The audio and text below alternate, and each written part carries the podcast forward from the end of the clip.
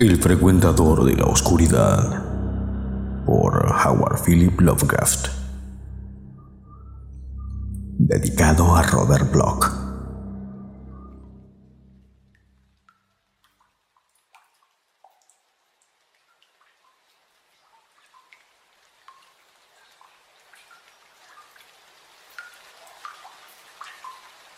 Las personas prudentes dudarán antes de poner en tela de juicio la extendida opinión de que a Robert Blake lo mató un rayo o un shock nervioso producido por una descarga eléctrica. Es cierto que la ventana ante la cual se encontraba permanecía intacta, pero la naturaleza se ha manifestado a menudo capaz de hazañas aún más caprichosas.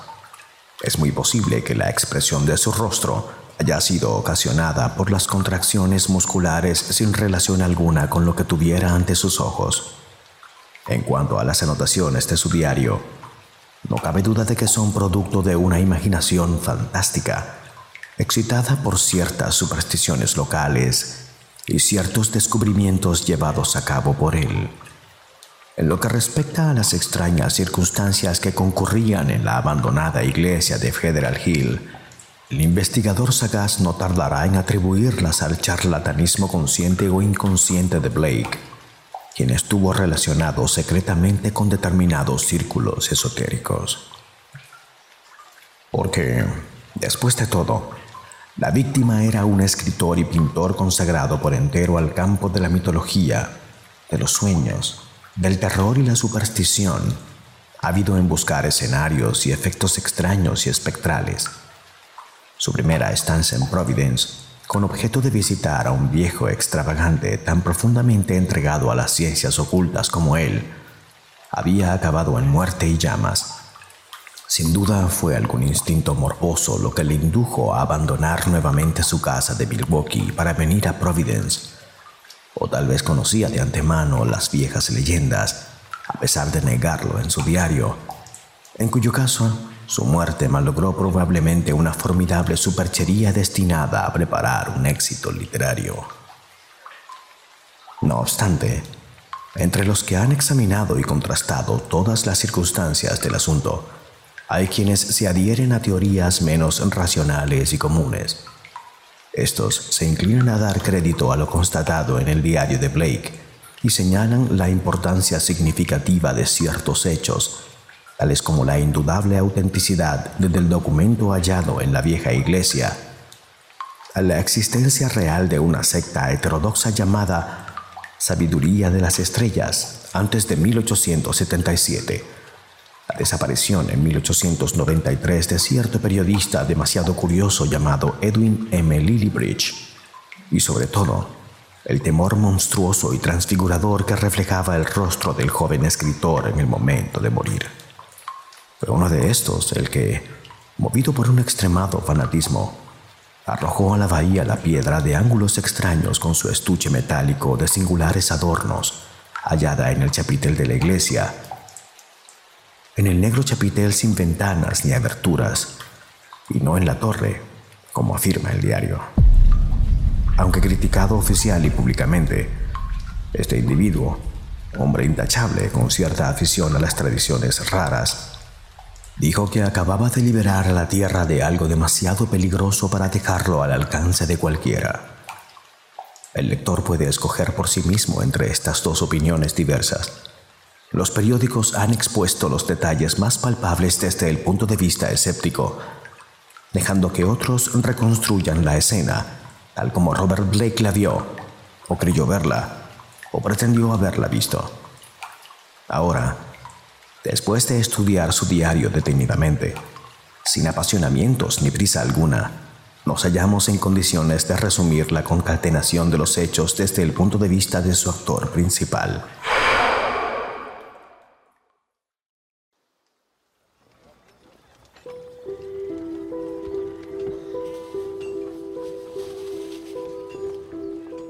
El joven Blake volvió a Providence en el invierno de 1934 al 35 y alquiló el piso superior de una venerable residencia situada frente a una plaza cubierta de césped, cerca de College Street, en lo alto de la gran colina, College Hill, inmediata al campus de la Brown University, a espaldas de la biblioteca John Hay.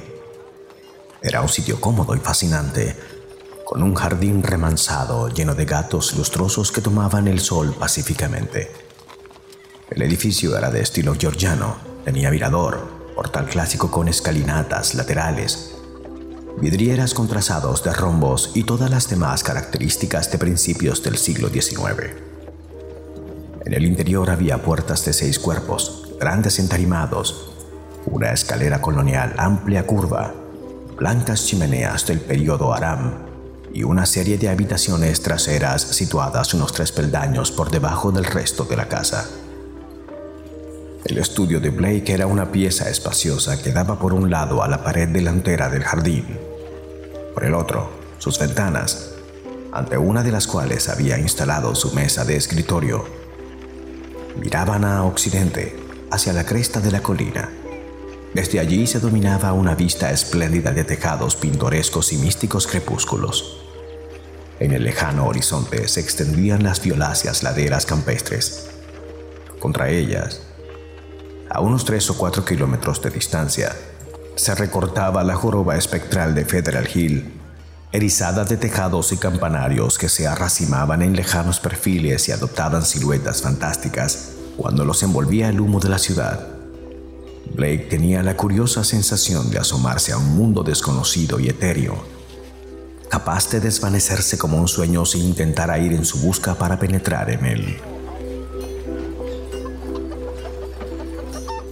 Después de haberse traído de su casa la mayor parte de sus libros, Blake compró algunos muebles antiguos en consonancia con su vivienda y la arregló para dedicarse a escribir y pintar.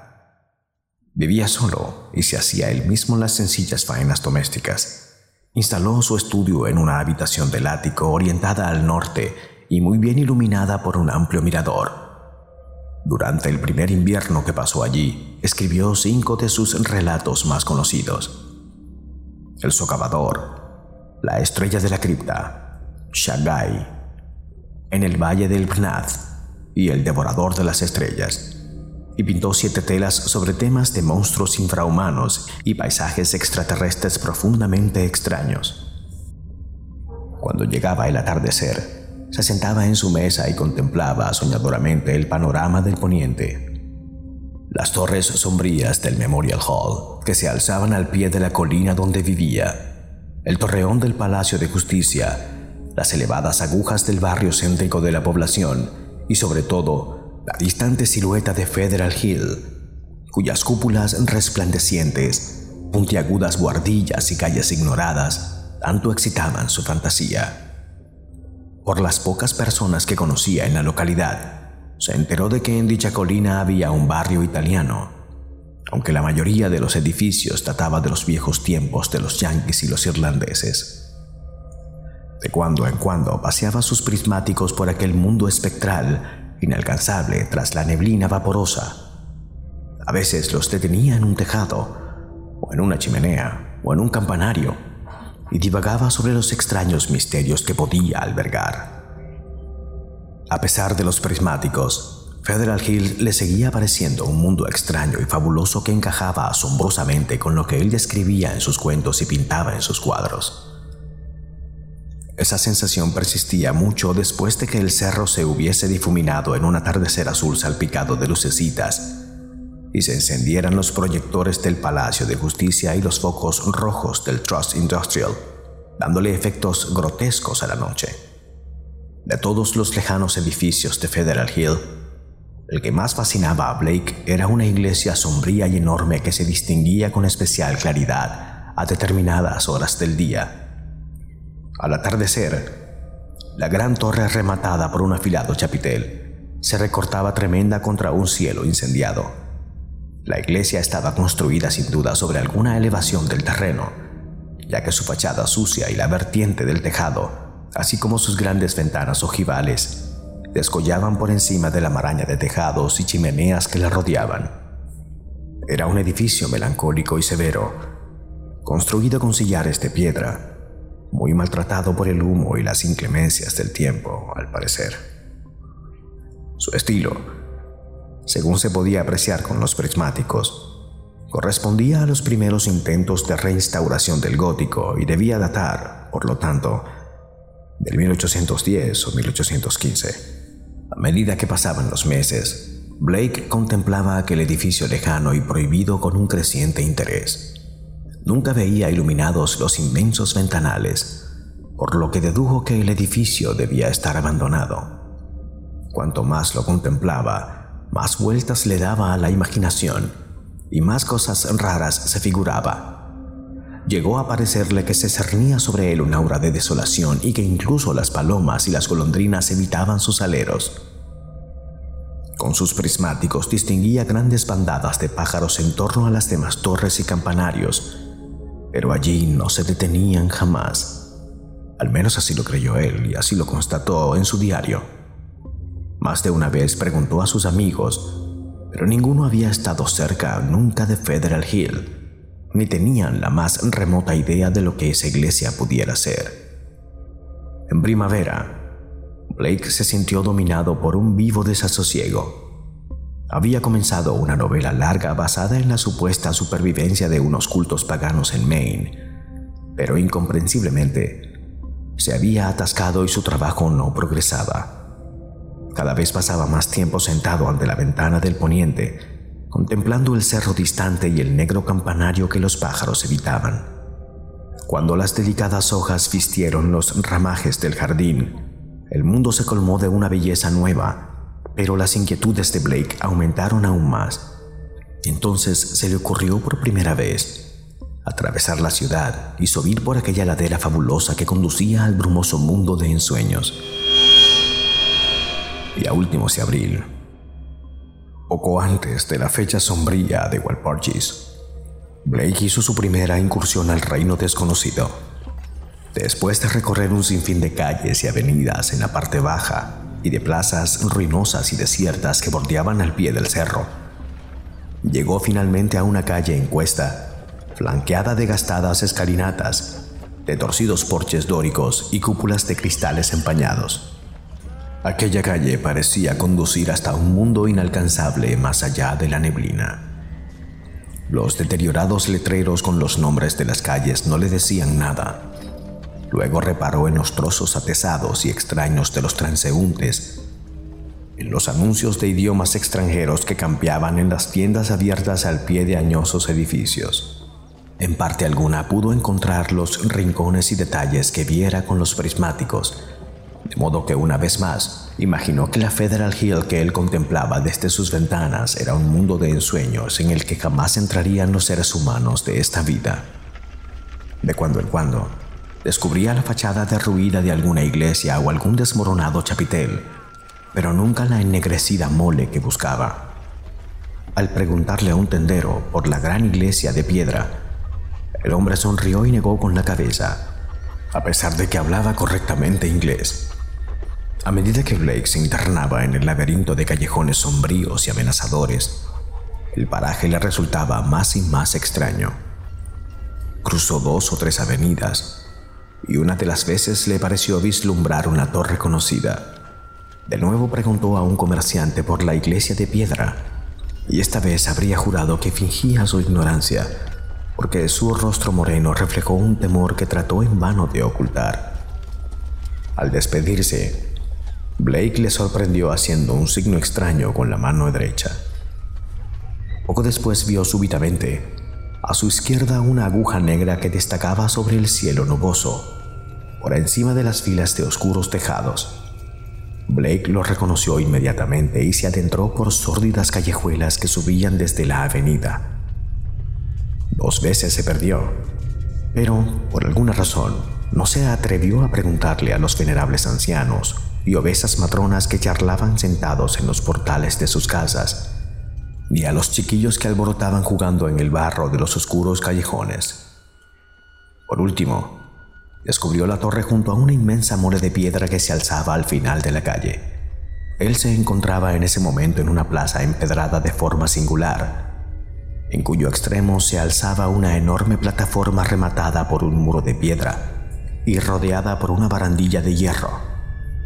Allí finalizó su búsqueda, porque en el centro de la plataforma en aquel pequeño mundo elevado sobre el nivel de las calles adyacentes, se erguía, rodeada de hierbajos y zarzas, una masa titánica y lúgubre sobre cuya identidad, aun viéndola de cerca, no podía equivocarse. La iglesia se encontraba en un avanzado estado de ruina. Algunos de sus contrafuertes se habían derrumbado y varios de sus delicados pináculos se veían esparcidos por entre la maleza. Las denegridas ventanas ojivales estaban intactas en su mayoría, aunque en muchas faltaba el ajimez de piedra. Lo que más les sorprendió fue que las vidrieras no estuviesen rotas, habida cuenta de las destructoras costumbres de la chiquillería. Las sólidas puertas permanecían firmemente cerradas. La verja que rodeaba la plataforma tenía una cancela, cerrada con candado, a las que se llegaba desde la plaza por un tramo de escalera y desde ella hasta el pórtico se extendía un sendero enteramente cubierto de maleza. La desolación y la ruina envolvían el lugar como una mortaja, y en los aleros sin pájaros y en los muros desnudos de hiedra veía Blake un toque siniestro imposible de definir. Había muy poca gente en la plaza. Blake vio en un extremo a un guardia municipal y se dirigió a él con el fin de hacerle unas preguntas sobre la iglesia. Para asombro suyo, aquel irlandés fuerte y sano se limitó a santiguarse y a murmurar entre dientes que la gente no mentaba jamás aquel edificio. Al insistirle, contestó atropelladamente que los sacerdotes italianos prevenían a todo el mundo contra dicho templo y afirmaban que una maldad monstruosa había habitado allí en tiempos y había dejado su huella indeleble. Él mismo había oído algunas cosas oscuras insinuaciones por boca de su padre, quien recordaba ciertos rumores que circularon en la época de su niñez. Una secta se había albergado allí en aquellos tiempos, que invocaba a unos seres que procedían de los abismos ignorados de la noche. Fue necesaria la valentía de un buen sacerdote para exorcizar la iglesia, pero hubo quienes afirmaron después que para ello habría bastado simplemente la luz. Si el padre O'Malley viviera, podría aclararnos muchos misterios de este templo. Pero ahora, lo mejor era dejarlo en paz. A nadie hacía daño, y sus antiguos moradores habían muerto y desaparecido. Huyeron a la desbandada como ratas en el año 77, cuando las autoridades empezaron a inquietarse por la forma en que desaparecían los vecinos y hablaron de intervenir. Algún día, a falta de herederos, el municipio tomaría posesión del viejo templo pero más valdría dejarlo en paz y esperar que se viniera abajo por sí solo, no fuera que despertasen ciertas cosas que debían descansar eternamente en los negros abismos de la noche. Después de marcharse el guardia, Blake permaneció allí, contemplando la tétrica aguja del campanario. El hecho de que el edificio resultara tan siniestro para los demás como para él le llenó de una extraña excitación. ¿Qué habría de verdad en las viejas patrañas que acababa de contarle el policía? Seguramente no eran más que fábulas suscitadas por el lúgubre aspecto del templo. Pero aún así, era como si cobrase vida uno de sus propios relatos. El sol de la tarde salió de entre las nubes sin fuerza para iluminar los sucios, los tiznados muros de la vieja iglesia. Era extraño que el verde jugoso de la primavera no se hubiese extendido por su patio que aún conservaba una vegetación seca y acostada. Blake se dio cuenta de que había ido acercándose y que observaba el muro y su verja herrumbrosa con idea de entrar. En efecto, de aquel edificio parecía desprenderse un influjo terrible al que no había forma de resistir. La cancela estaba cerrada, pero en la parte norte de la verja faltaban algunos barrotes. Subió los escalones y avanzó por el estrecho reborde exterior hasta llegar al boquete. Si era verdad que la gente miraba con tanta aversión el lugar, no tropezaría con dificultades. Recorrió el borde de piedra. Antes de que nadie hubiera reparado en él, se encontraba ante el boquete.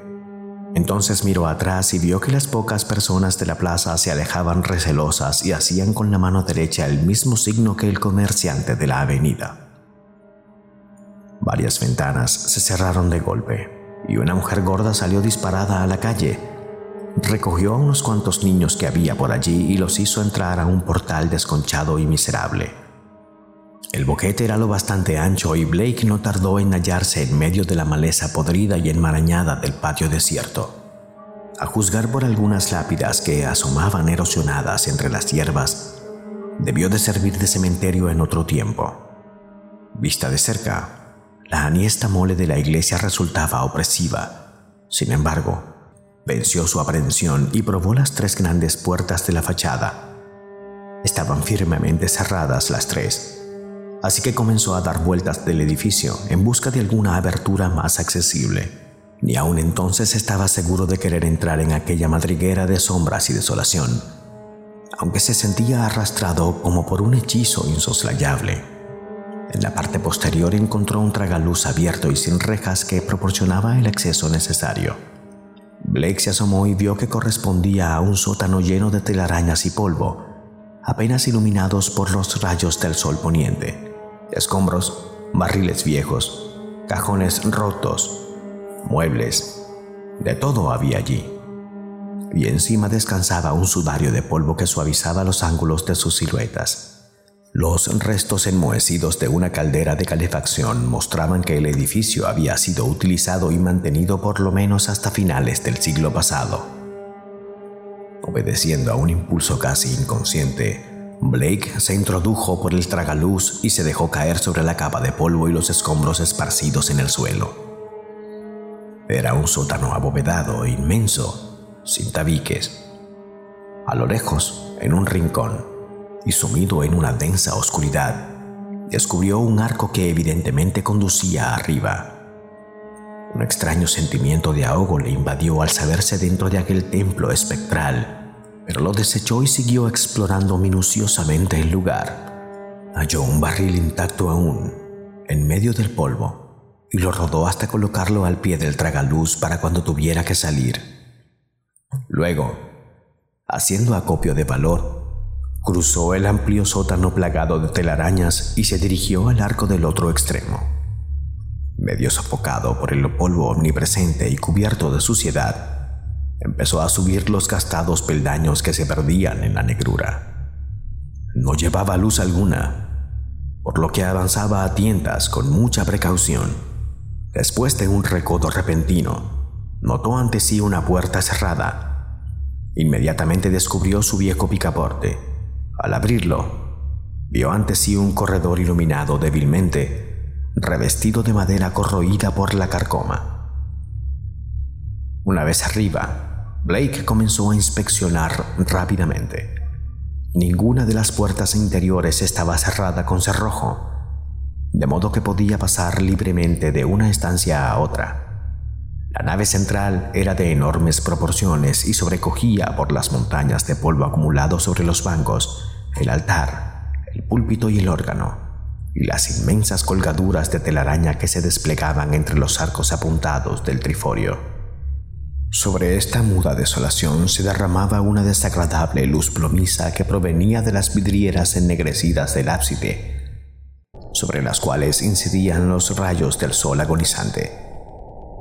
Aquellas vidrieras estaban tan sucias de hollín que a Blake le costó un gran esfuerzo descifrar lo que representaban, y lo poco que distinguió no le gustó en lo absoluto. Los dibujos eran emblemáticos y sus conocimientos sobre simbolismos esotéricos le permitieron interpretar ciertos signos que aparecían en ellos. En cambio, habría escasez de santos, y los pocos representados mostraban además expresiones abiertamente censurables. Una de las vidrieras representaba únicamente, al parecer, un fondo oscuro sembrado de espirales luminosas. Al alejarse de los ventanales observó que la cruz que coronaba el altar mayor era nada menos que la antiquísima Ankh o cruz ansata del antiguo Egipto. En una sacristía posterior contigua al ábside, encontró Blake un escritorio deteriorado y unas estanterías repletas de libros mohosos, casi desintegrados. Aquí sufrió por primera vez un sobresalto de verdadero horror, ya que los títulos de aquellos libros eran suficientemente elocuentes para él. Todos ellos trataban de materias atroces y prohibidas, de las que el mundo no había oído hablar jamás, a no ser a través de veladas alusiones. Aquellos volúmenes eran terribles recopilaciones de secretos y fórmulas inmemoriales que el tiempo había sedimentado desde los albores de la humanidad y aún desde los oscuros días que precedieron a la aparición del hombre. El propio Blake había leído alguno de ellos. Una versión latina del execrable Necronomicon, el siniestro Liber Ivonis, el abominable Cultes de Ghouls del Conde de Arlet, el Unausprecklichen Kulten de Von Hunts, el infernal tratado de Dervis Mysteries de Ludwig Prin, había otros muchos, además, unos los conocía de oídas y otros les eran totalmente conocidos, como los manuscritos nacóticos, el libro de Xian y un tomo escrito en caracteres completamente incomprensibles que contenía, sin embargo, ciertos símbolos y diagramas de claro sentido para todo aquel que estuviera versado en ciencias ocultas. No cabía duda de que los rumores del pueblo no mentían. Este lugar había sido foco de un mal más antiguo que el hombre y más vasto que el universo conocido. Sobre la desvencijada mesa de escritorio había un cuaderno de piel lleno de anotaciones tomadas a mano en un curioso lenguaje cifrado. Este lenguaje estaba compuesto de símbolos tradicionales empleados hoy corrientemente en astronomía y en alquimia, astrología y otras artes equívocas en la antigüedad. Símbolos del sol, de la luna, de los planetas, aspectos de los astros y signos del zodíaco. Y parecían agrupados en frases y partes como nuestros párrafos, los que daba la impresión de que cada símbolo correspondía a una letra de nuestro alfabeto. Con la esperanza de descifrar más adelante el criptograma, Blake se metió el libro en el bolsillo. Muchos de aquellos enormes volúmenes que se hacinaban en los estantes le atraían irresistiblemente. Se sentía tentados a llevárselos. O se explicaba cómo habían estado allí durante tanto tiempo sin que nadie les echara mano. ¿Acaso era él el primero en superar aquel miedo que había defendido este lugar abandonado durante más de 70 años contra toda intrusión? Una vez explorada toda la planta baja, Blake atravesó de nuevo la nave hasta llegar al vestíbulo, donde había visto antes una puerta y una escalera que probablemente conducía a la torre del campanario, tan familiar para él desde su ventana. La subida fue muy trabajosa, la capa de polvo era aquí más espesa, y las arañas habían tejido redes aún más tupidas en este angosto lugar. Se trataba de una escalera de caracol de unos escalones de madera altos y estrechos. De cuando en cuando, Blake pasaba por delante de unas ventanas desde las que se contemplaba un panorama vertiginoso. Aunque hasta el momento no había visto ninguna cuerda, pensó que sin duda habría campanas en lo alto de aquella torre cuyas puntiagudas ventanas superiores, protegidas por densas celosías, había examinado tan a menudo con sus prismáticos. Pero le esperaba una decepción. La escalera desembocaba en una cámara desprovista de campanas y dedicada, según todas las trazas, a fines totalmente diversos. La estancia era espaciosa y estaba iluminada por una luz apagada que provenía de cuatro ventanas ojivales, una en cada pared, protegidas por fuera con unas celosías muy estropeadas. Después se ve que las reforzaron con sólidas pantallas, que sin embargo presentaban ahora un estado lamentable. En el centro del recinto, cubierta de polvo, se alzaba una columna de metro y medio de altura y con medio metro de grosor. Este pilar estaba cubierto de extraños jeroglíficos toscamente tallados y en su cara superior, como en un altar, había una caja metálica de forma asimétrica con la tapa abierta. En su interior, cubierto de polvo, había un objeto ovoide de unos 10 centímetros de largo. Formando círculo alrededor del pilar central, había siete sitiales gótico de alto respaldo, todavía en buen estado, y tras ellos siete imágenes colosales de escayola pintada de negro, casi enteramente destrozadas. Estas imágenes tenían un singular parecido con los misteriosos megalitos de la isla de Pascua. En un rincón de la cámara había una escala de hierro adosada en el muro que subía hasta el techo, donde se veía una trampa cerrada que daba acceso a un chapitel desprovisto de ventanas. Una vez acostumbrado a la escasa luz del interior, Blake se dio cuenta de que aquella caja de metal amarillento estaba cubierta de extraños bajorrelieves. Se acercó, le quitó el polvo con las manos y el pañuelo y descubrió que las figurillas representaban unas criaturas monstruosas que parecían no tener relación alguna con las formas de vida conocidas en nuestro planeta. El objeto ovoide de su interior resultó ser un poliedro casi negro surcado de estrías rojas que presentaban numerosas caras, todas ellas irregulares. Quizás se tratase de un cuerpo de cristalización desconocida, o tal vez algún raro mineral, tallado y pulido artificialmente. O tocaba el fondo de la caja, sino que estaba sostenido por una especie de aro metálico fijo mediante siete soportes horizontales, curiosamente diseñados a los ángulos interiores del estuche cerca de su abertura. Esta piedra, una vez limpia, ejerció sobre Blake un hechizo alarmante.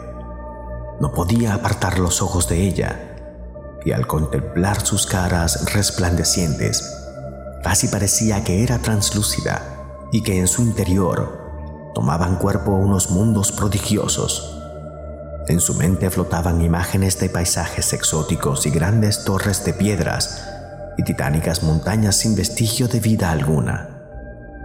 Y espacios aún más remotos, donde solo una agitación entre tinieblas indistintas delataba la presencia de una conciencia y una voluntad.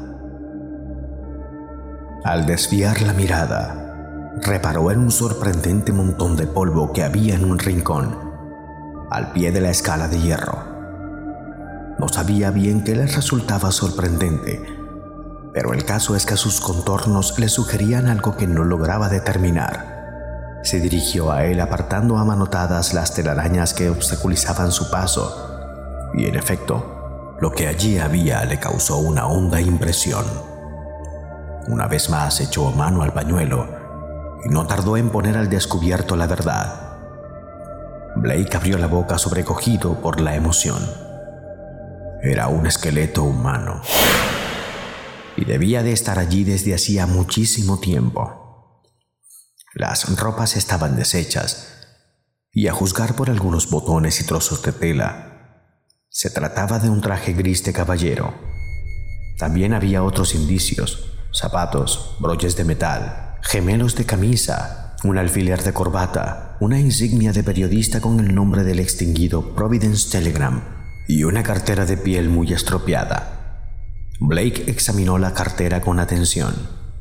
En ella encontró varios billetes antiguos, un pequeño calendario de anuncios correspondiente al año 1893, algunas tarjetas a nombre de Edwin M. Lillibridge y una cuartilla llena de anotaciones.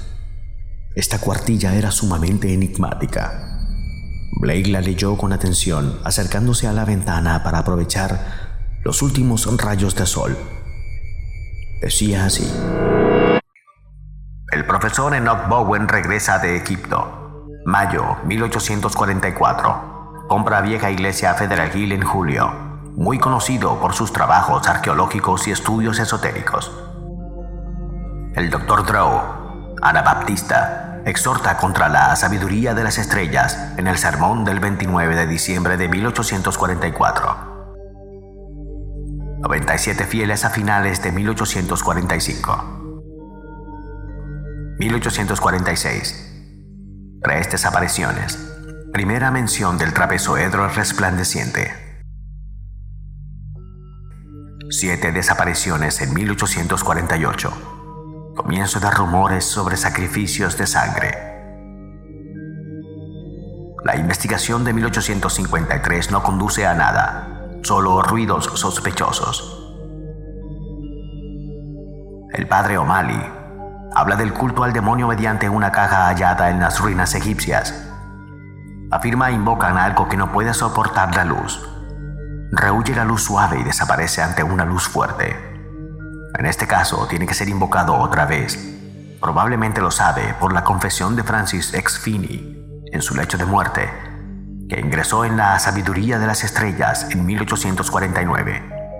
Esta gente afirma que el travesoedro resplandeciente les muestra el cielo y los demás mundos, y que el morador de las tinieblas les revela ciertos secretos. Relato de Orrin B. Eddy, 1857. Invocan mirando al cristal y tienen un lenguaje secreto particular. Reunión de 200 o más en 1863 sin contar a los que han marchado al frente. Muchachos irlandeses atacan la iglesia en 1869, después de la desaparición de Patrick Regan. Artículo velado en el J, el 14 de marzo de 1872, pero pasa inadvertido. Seis desapariciones en 1876. La Junta Secreta recurre al mayor Doyle Febrero 1877. Se toman medidas y se cierra la iglesia en abril.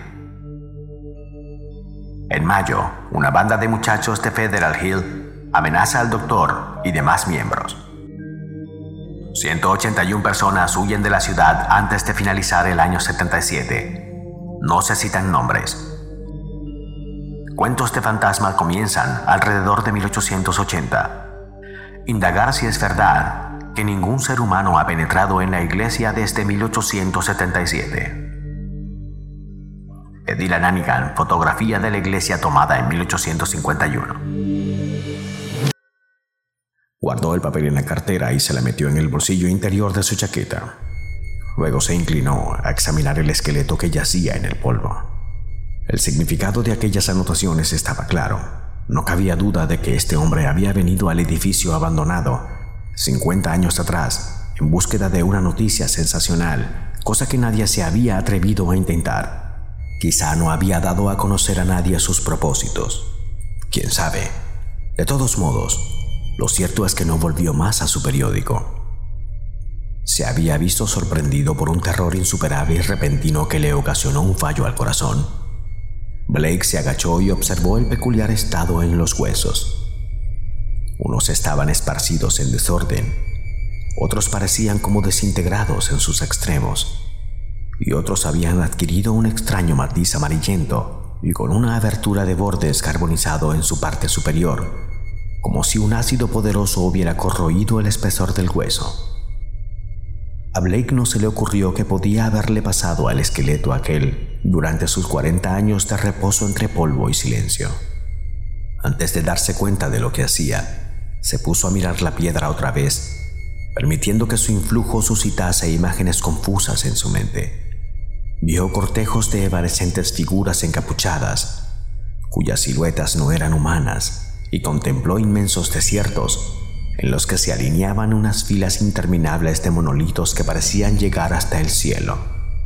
Y vio torres y murallas en las tenebrosas regiones submarinas y vórtices del espacio en donde flotaban jirones de bruma negra sobre un fondo de purpúrea y helada neblina. Y a una distancia incalculable, detrás de todo, percibió un abismo infinito de tinieblas en cuyo seno se adivinaba, por sus etéreas agitaciones, unas presencias inmensas, tal vez consistentes o semisólidas. Una urdimbre de fuerzas oscuras parecía imponer un orden en aquel caos ofreciendo a un tiempo la clave de todas las paradojas y arcanos de los mundos que conocemos.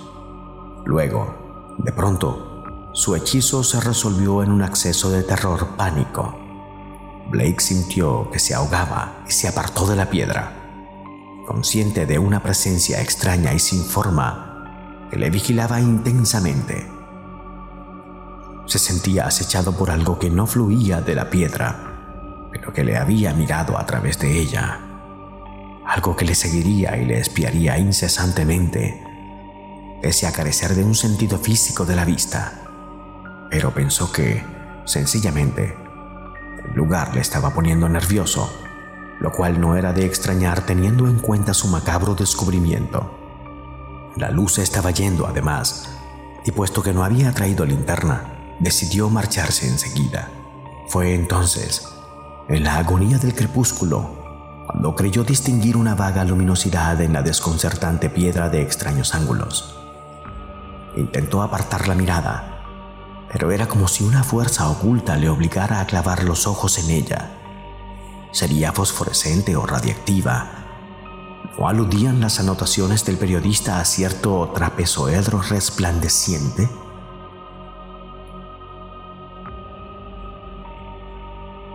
qué cósmica malignidad había tenido en ese templo y que podía acechar aún en esas ruinas sombrías que los pájaros evitaban. En aquel mismo instante notó que muy cerca de él acababa de desprenderse una ligera tufarada de fétido olor, aunque no logró determinar de dónde procedía. Blake cogió la tapa de la caja y la cerró de golpe sobre la piedra que en ese momento relucía de manera inequívoca. A continuación, le pareció notar un movimiento blando como de algo que se agitaba en la eterna negrura del chapitel, a la que daba acceso la trampa del techo. Ratas, seguramente, porque hasta ahora habían sido las únicas criaturas que se habían atrevido a manifestar su presencia en este edificio condenado.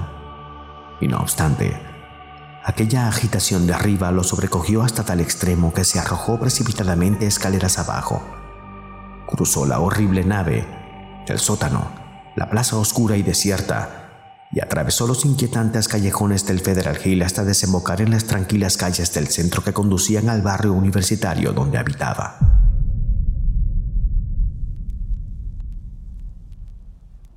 Durante los días siguientes, Blake no contó a nadie su expedición ni se dedicó a leer detenidamente ciertos libros, a revisar periódicos atrasados en la hemeroteca local y a intentar traducir el criptograma que había encontrado en la sacristía. No tardó en darse cuenta que la clave no era sencilla, ni mucho menos. La lengua que ocultaban aquellos signos no era inglés, latín, griego, francés, español, ni tampoco alemán. No tendría más remedio que echar mano de todos sus conocimientos sobre las ciencias ocultas. Por las tardes, como siempre, Sentía la necesidad de sentarse a contemplar el paisaje de poniente y la negra aguja que sobresalía entre las erizadas techumbres de aquel mundo distante y casi fabuloso.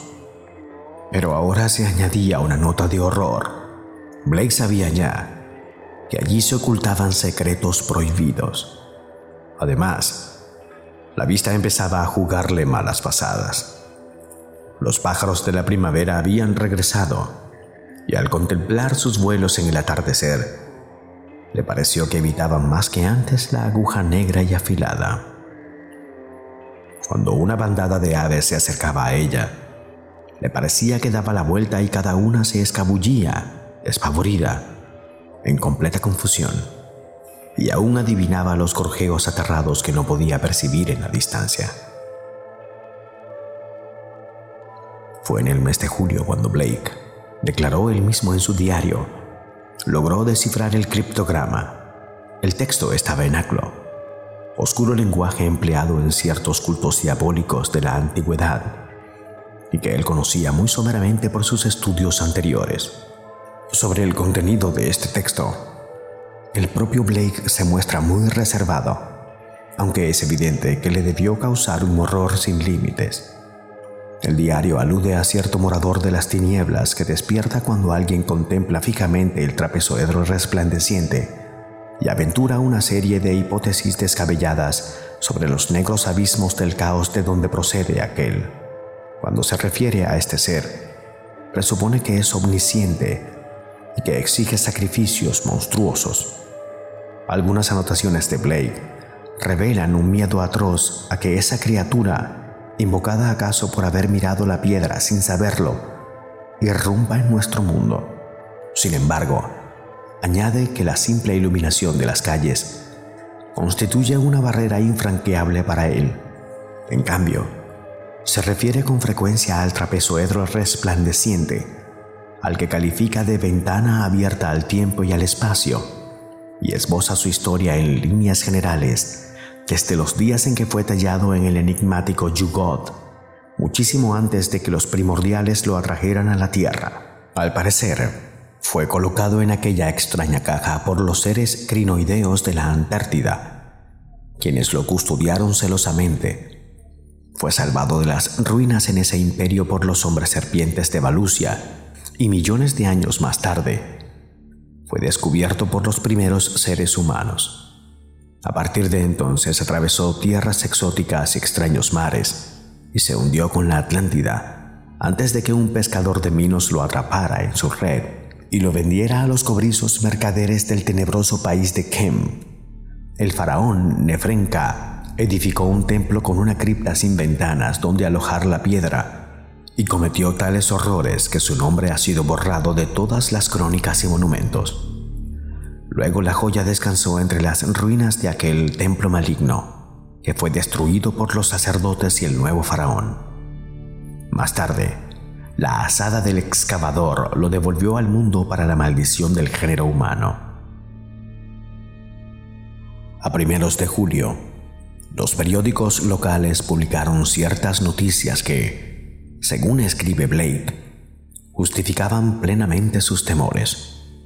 Sin embargo, aparecieron de una manera tan breve y casual que solo él debió de captar su significado.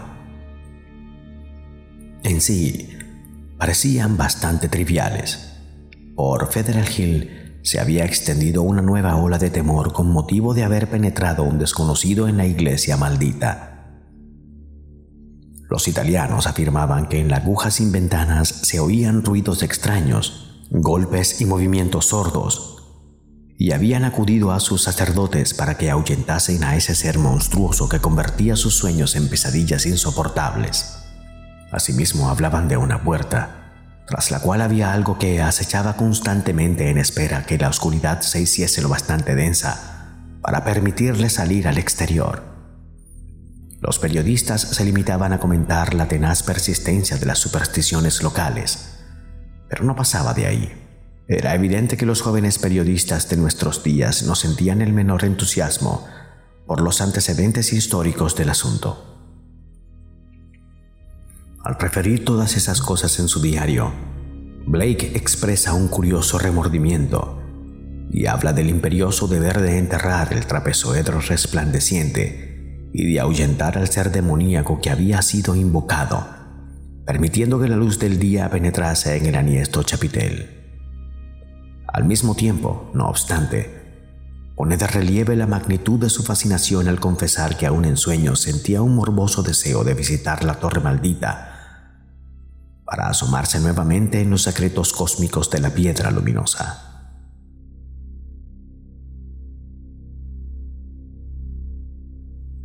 En la mañana del 17 de julio, el Journal publicó un artículo que le provocó a Blake una verdadera crisis de horror. Se trataba simplemente de una de las muchas reseñas de los sucesos de Federal Hill. Como todas, estaba escrita en un tono bastante jocoso aunque Blake no le encontró la gracia. Por la noche se había desencadenado una tormenta. Por la noche se había desencadenado una tormenta que había dejado a la ciudad sin luz durante más de una hora. En el tiempo que duró el apagón, los italianos casi enloquecieron de terror. Los vecinos de la iglesia maldita juraban que la bestia de la aguja se había aprovechado de la ausencia de luz en las calles y había bajado a la nave de la iglesia donde se habían oído unos torpes aleteos, como de un cuerpo inmenso y viscoso. Poco antes de volver la luz, había ascendido de nuevo a la torre, donde se oyeron ruidos de cristales rotos. Podía moverse hasta donde alcanzaban las tinieblas, pero la luz la obligaba invariablemente a retirarse. Cuando volvieron a iluminarse todas las calles, hubo una espantosa conmoción en la torre ya que el menor resplandor que se filtrara por las ennegrecidas ventanas y las rotas celosías era excesivo para la bestia aquella que había huido a su refugio tenebroso. Efectivamente, una larga exposición a la luz la habría devuelto a los abismos de donde el desconocido visitante la había hecho salir. Durante la hora que duró el apagón, las multitudes se apiñaron alrededor de la iglesia a orar bajo la lluvia, con cirios y lámparas encendidas que protegían con paraguas y papeles formando una barrera de luz que protegiera a la ciudad de la pesadilla que acechaba en las tinieblas. Los que se encontraban más cerca de la iglesia declararon que hubo un momento en que oyeron crujir la puerta exterior. Y lo peor no era esto. Aquella noche leyó Blake en el boletín lo que los periodistas habían descubierto. Percatados al fin del gran valor periodístico del suceso, un par de ellos habían decidido desafiar a la muchedumbre de italianos enloquecidos y se habían introducido en el templo por el tragaluz después de haber intentado inútilmente abrir las puertas. En el polvo del vestíbulo y la nave espectral, observaron señales muy extrañas. El suelo estaba cubierto de viejos cojines deshechos y fundas de bancos, todo esparcido en desorden. Reinaba un olor desagradable y de cuando en cuando encontraron manchas amarillentas parecidas a quemaduras y restos de objetos carbonizados. Abrieron la puerta de la torre y se detuvieron un momento a escuchar, porque les parecía haber oído como si arañaran arriba. Al subir, observaron que la escalera estaba como aventada y barrida.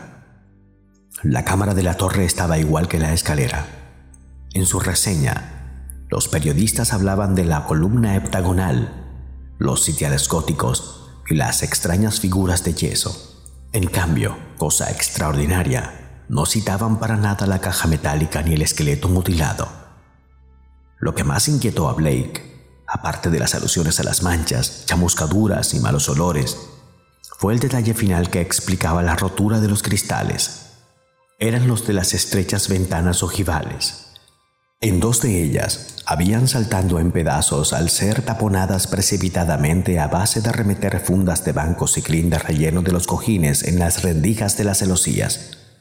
Habían trozos de raso y montones de crin esparcidos por el suelo barrido, como si alguien hubiera interrumpido súbitamente su tarea de restablecer en la torre la absoluta oscuridad de que gozó en otro tiempo. Las mismas quemaduras y manchas amarillentas se encontraban en la escalera de hierro que subía al chapitel de la torre. Por allí trepó uno de los periodistas, abrió la trampa deslizándola horizontalmente, pero al alumbrar con su linterna el fétido y negro recinto, no descubrió más que una masa informe de detritus cerca de la abertura. Todo se reducía, pues, a puro charlatanismo. Alguien había gastado una broma a los supersticiosos habitantes del barrio. También pudo ser que alguien fanático hubiera intentado tapar todo aquello en beneficio del vecindario, o que algunos estudiantes hubieran montado una farsa para atraer la atención de los periodistas. La aventura tuvo un epílogo muy divertido cuando el comisario de policía quiso enviar a un agente para comprobar las declaraciones de los periódicos. Tres hombres, uno tras otro, encontraron la manera de soslayar la misión que se les quería encomendar. El cuarto fue de muy mala gana y volvió casi inmediatamente sin cosa alguna que añadir al informe de los dos periodistas. De aquí en adelante, el diario de Blake revela un creciente temor y aprehensión Continuamente se reprocha a sí mismo su pasividad y se hace mil reflexiones fantásticas sobre las consecuencias que podría acarrear otro corte de luz. Se ha comprobado que en tres ocasiones, durante las tormentas, telefoneó a la compañía eléctrica con los nervios deshechos y suplicó desesperadamente que tomaran todas las precauciones posibles para evitar un nuevo corte. De cuando en cuando, sus anotaciones hacen referencia al hecho de no haber hallado los periodistas la caja de metal ni el esqueleto mutilado cuando registraron la cámara de la torre. Vagamente presentía quién o qué había intervenido en su desaparición. Pero lo que más le horrorizaba era cierta especie de diabólica relación psíquica que parecía haberse establecido entre él y aquel horror que se agitaba en la aguja distante aquella bestia monstruosa de la noche que su temeridad había hecho surgir de los tenebrosos abismos del caos. Sentía él como una fuerza que absorbía constantemente su voluntad. Y los que le visitaron en esa época recuerdan cómo se pasaba el tiempo sentado ante la ventana, contemplando absorto la silueta de la colina que se elevaba a lo lejos por encima del humo de la ciudad. En su diario, refiere continuamente las pesadillas que sufría por esas fechas y señala que el influjo de aquel extraño ser de la torre le aumentaba notablemente durante el sueño. Cuenta que una noche se despertó en la calle completamente vestido y caminando automáticamente hacia Federal Hill. Insiste una y otra vez que la criatura aquella sabía dónde encontrarle. En la semana que siguió al 30 de julio, Blake sufrió su primera crisis depresiva. Pasó varios días sin salir de casa ni vestirse, encargando la comida por teléfono. Sus amistades observaron que tenía varias cuerdas junto a la cama y él explicó que padecía de sonambulismo y que se había visto forzado a atarse sus tobillos durante la noche. En su diario, refiere la terrible experiencia que le provocó la crisis. La noche del 30 de julio, después de acostarse, se encontró de pronto caminando a tientas por un sitio casi completamente oscuro. Solo distinguía en las tinieblas unas rayas horizontales y tenues de luz azulada. Notaba también una insoportable fetidez y oía, por encima de él, unos ruidos blandos y furtivos. En cuanto se movía, tropezaba con algo, y cada vez que hacía ruido, le respondía arriba un rebullir confuso, al que se mezclaba como un roce cauteloso de una madera sobre otra. Llegó un momento en que sus manos tropezaron con una columna de piedra, sobre la que no había nada. Un instante después, se agarraba de los barrotes de una escala de hierro y comenzaba a ascender hacia un punto donde el hedor se hacía aún más intenso. De pronto sintió un soplo de aire caliente y reseco. Ante sus ojos desfilaron imágenes caleidoscópicas y fantasmales que se diluían en el cuadro de un vasto abismo de insondable negrura, en donde giraban astros inmundos aún más tenebrosos. Pensó en las antiguas leyendas sobre el caos esencial, en cuyo centro habita un dios ciego e idiota, Azatoth, señor de todas las cosas, circundado por una horda de danzarines amorfos y estúpidos, arrullado por el silbo monótono de una flauta manejada por dedos demoníacos. Entonces, un vivo estímulo del mundo exterior le despertó del estupor que lo embargaba y le reveló su espantosa situación. Jamás llegó a saber qué había sido. Tal vez el estampido de los fuegos artificiales que durante todo el verano disparaban los vecinos de Federal Hill en honor de los santos patronos de sus pueblecitos natales de Italia. Sea como fuere, dejó escapar un grito, se soltó de la escala loco de pavor, yendo a parar a una estancia sumida en la más negra oscuridad. En el acto se dio cuenta dónde estaba se arrojó por la angosta escalera de caracol, chocando y tropezando a cada paso. Fue como una pesadilla. Huyó a través de la nave invadida de inmensas telarañas, flanqueada de altísimos arcos que se perdían en las sombras del techo. Atravesó a ciegas el sótano, tropezó por el tragaluz, salió al exterior y echó a correr atropelladamente por las calles silenciosas, entre las negras torres y las casas dormidas, hasta el portal de su propio domicilio. Al recobrar el conocimiento a la mañana siguiente, se vio caído en el suelo de su cuarto de su estudio completamente vestido.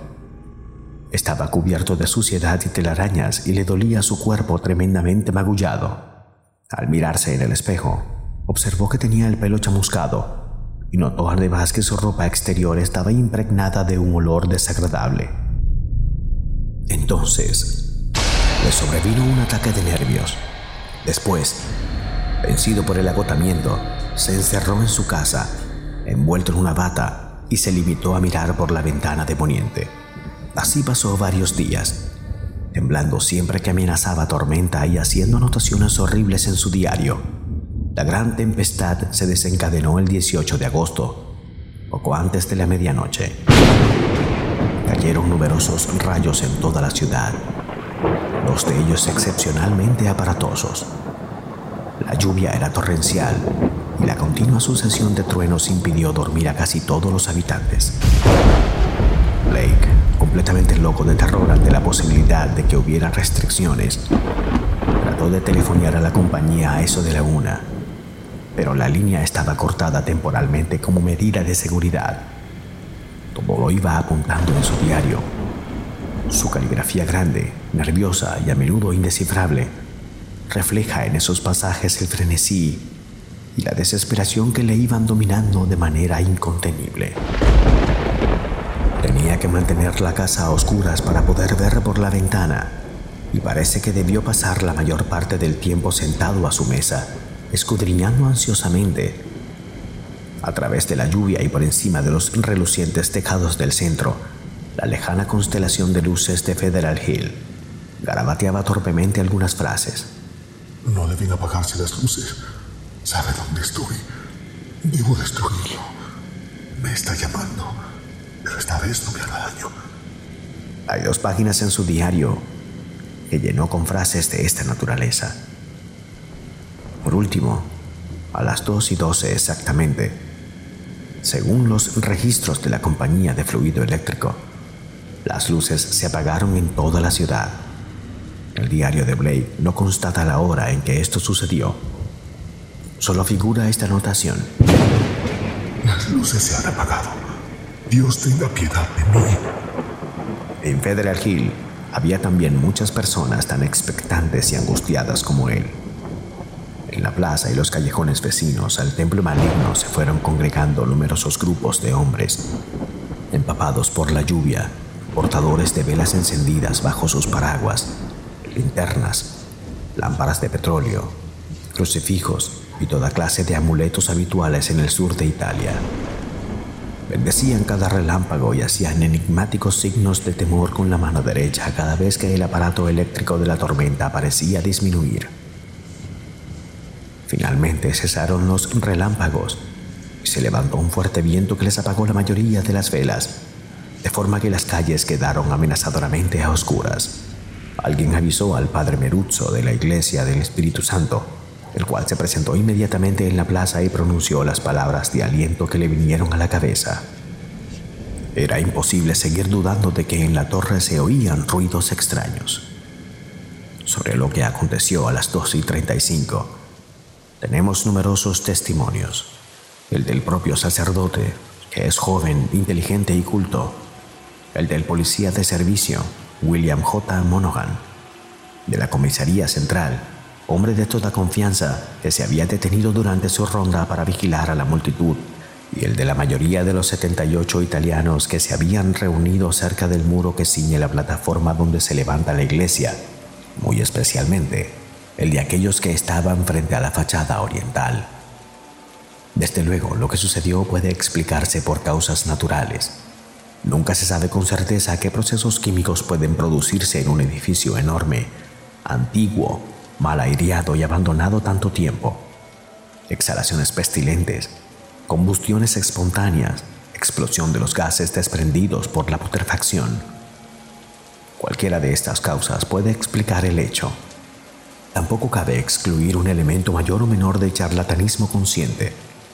En sí, el fenómeno no tuvo nada de extraordinario. Apenas duró más de tres minutos. El padre Meruzzo, siempre minucioso y detallista, Consultó su reloj varias veces.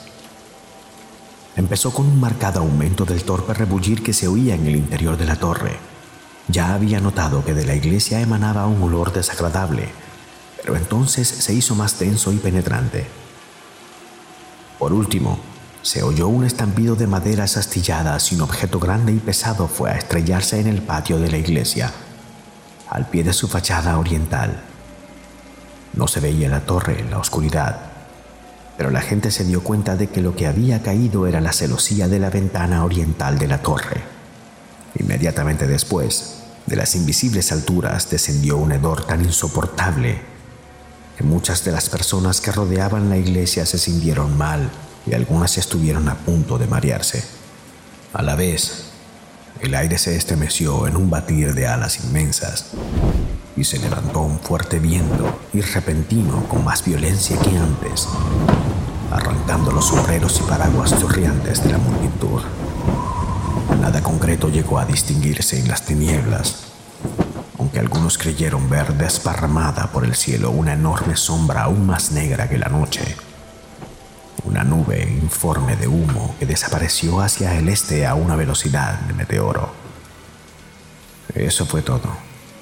Los espectadores, medio paralizados de horror y malestar, no sabían qué hacer, ni si había que hacer algo en realidad. Ignorantes de lo sucedido, no abandonaron su vigilancia y un momento después elevaban una jaculatoria en acción de gracias por el fogonazo de un relámpago tardío que, seguido de un estampido ensordecedor, desgarró la bóveda del cielo.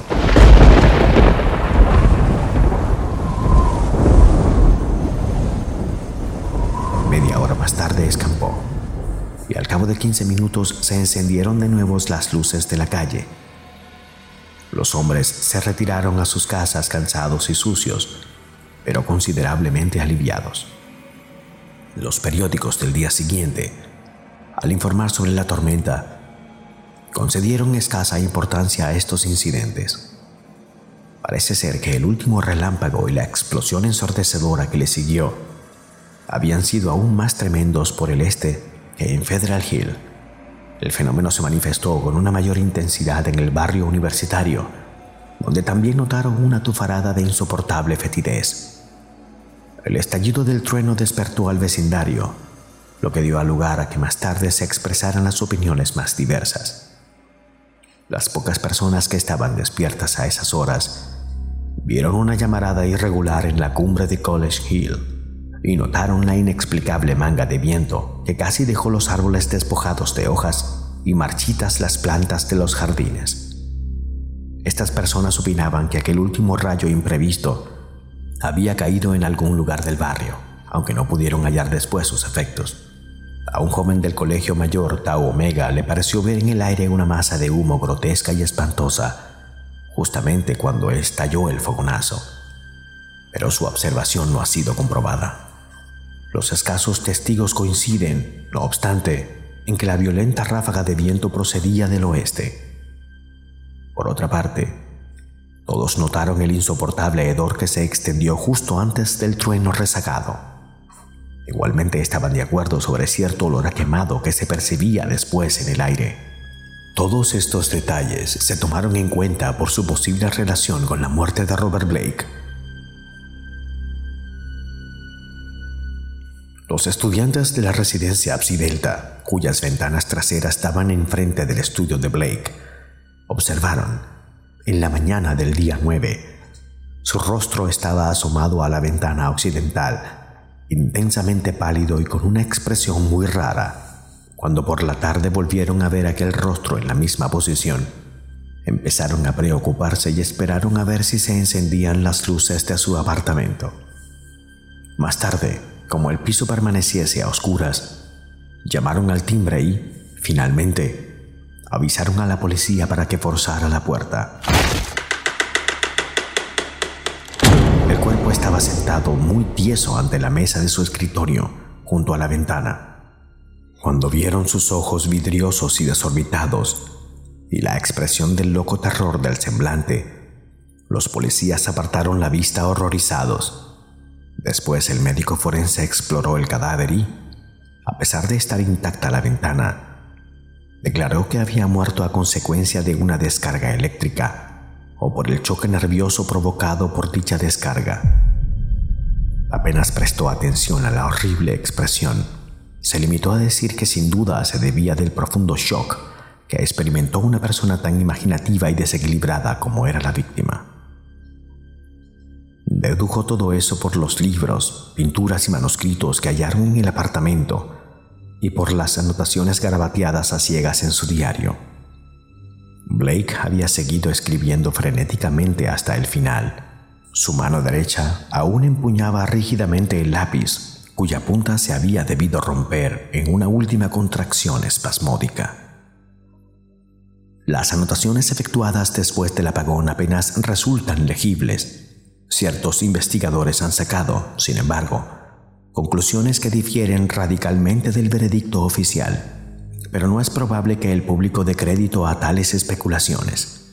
La hipótesis de estos teóricos no se ha visto favorecida precisamente por la intervención del supersticioso Dr. Dexter, que arrojó al canal más profundo de la bahía de Narragansett la extraña caja y la piedra resplandeciente que encontraron en el oscuro recinto del chapitel.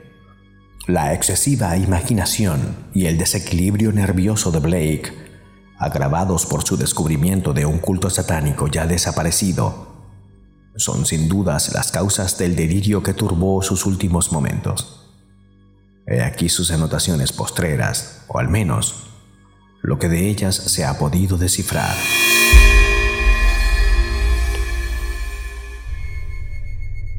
La luz todavía no ha vuelto. Deben de haber pasado cinco minutos. Todo depende de los relámpagos. Ojalá Yadid haga que continúen. A pesar de ellos, Noto el influjo maligno.